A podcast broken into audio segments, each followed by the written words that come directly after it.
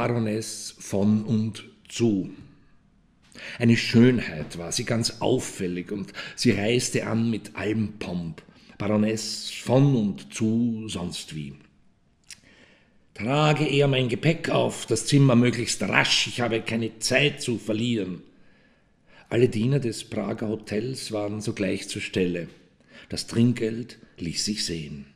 Was steht er noch nutzlos umher? Ich will ungestört sein. Merke er sich das? Die Baroness pflegte so manche Stunde in ihrem Hotelzimmer zu verbringen. Dann wiederum war sie äußerst geschäftig, traf sich mit den Herren der besten Gesellschaft zum Dinner oder zum Souper. Es schien, als hätte sie sonst nichts zu tun, als das Leben in vollen Zügen zu genießen. Sie war fröhlich und unbeschwert und keinem Mahl abgeneigt.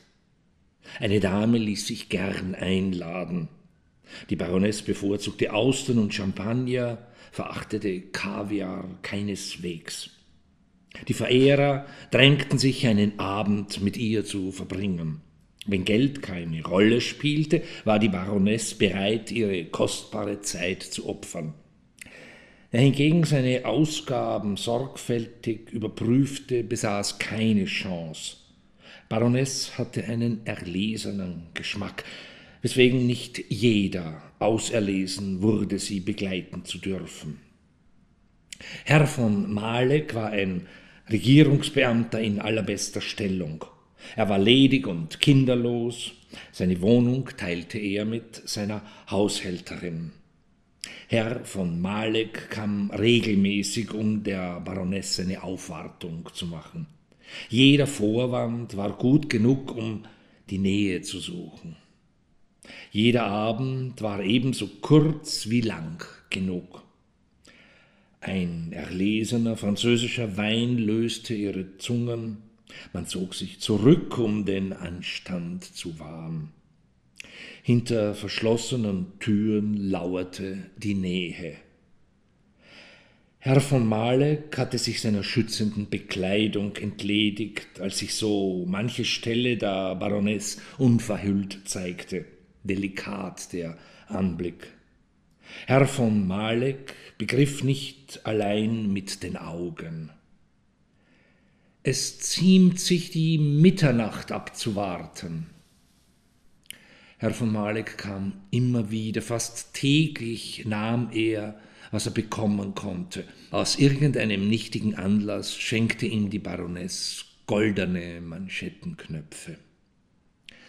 Man muss die Anlässe feiern, sonst lohnt sich das Leben nicht. Die Rollen waren verteilt, optimal aufgeteilt. Jeder hatte seinen Anteil.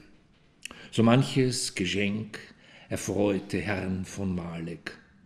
Nach Mitternacht dominierte die Baroness. Ihr nackter Körper glänzte in einem grünen Licht, das in ihren Augen ein Zentrum hatte. Von den Augen strömte ein leuchtender Bogen geradewegs zu dem Smaragdring an ihrer Hand, strahlte derart, dass die Kerzen erloschen erleuchte Zaher von Malek den nackten Körper der Geliebten. Geh nach Hause und trinke von dem Fläschchen, das ich dir gebe. Trink das Fläschchen, trink es aus, dann wirst du alle Wonnen der Liebe erfahren.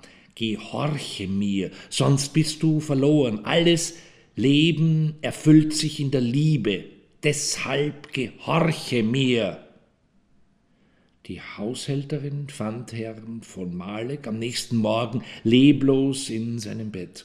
In seiner Hand hielt er ein Fläschchen. Darin hatte sich Gift befunden. Die Angelegenheit war klar. Er hatte die Baroness geliebt, jedoch sie war taub gegenüber seinen Annäherungen. Ein Abschied in allen Ehren war ihm willkommener als endgültig verstoßen zu werden. Der Polizeiarzt schrieb Selbstmord aus Liebeskummer auf den Totenschein. Die Baroness folgte nicht dem Leichenzug. Die letzte Ehre hielten andere aufrecht. Noch keine zwei Monate lag Herr von Malek unter der Erde als ein Adeliger aus den höchsten Kreisen des kaiserlichen Hofes vor dem Tor seines Hauses tot zusammengebrochen war. In seiner Rechten ein Giftfläschchen. Seine Affären und Abenteuer mit Schauspielerinnen und Tänzerinnen waren allgemein bekannt. Worüber sollten Journalisten sonst schreiben, wenn nicht über Skandale, die den Lesern Verruchtheit und Identifikation boten? Seine letzte Beziehung zur Baroness von und zu blieb demnach der Allgemeinheit nicht verborgen. Selbst kaiserliche Spitzel waren nur Menschen, die mal redeten und jegliches Trinkgeld nicht verweigerten. Die Menge war empört. Im Foyer des Hotels drängten sich die Leute, verlangten, die Baroness tatkräftig zur Rede zu stellen. Was kaiserliche Behörden vertuschten, sollte in bürgerliche Hände genommen werden. Um sich einer derartigen Nachstellung zu entziehen, war die Baroness abrupt abgereist. Aufgrund der Eile waren einige persönliche Dinge der Baroness in ihrem Zimmer zurückgeblieben. Ihre übrigen Liebhaber zerstreuten sich und hielten sich bevorzugt bedeckt. Ein Jahr später stand in Berliner Zeitungen zu lesen, dass eine merkwürdige Baroness von und zu sonst wie ihre wohlhabenden Liebhaber in Hypnose versetzte und ihnen befahl, ein bestimmtes Fläschchen zu trinken. Die Giftmischung verursachte deren Tod. Baroness von und zu sonst wie, die nicht von adeliger Geburt war, sondern aus ärmlichen Verhältnissen stammte, wurde im Berliner Gefängnis Moabit hingerichtet.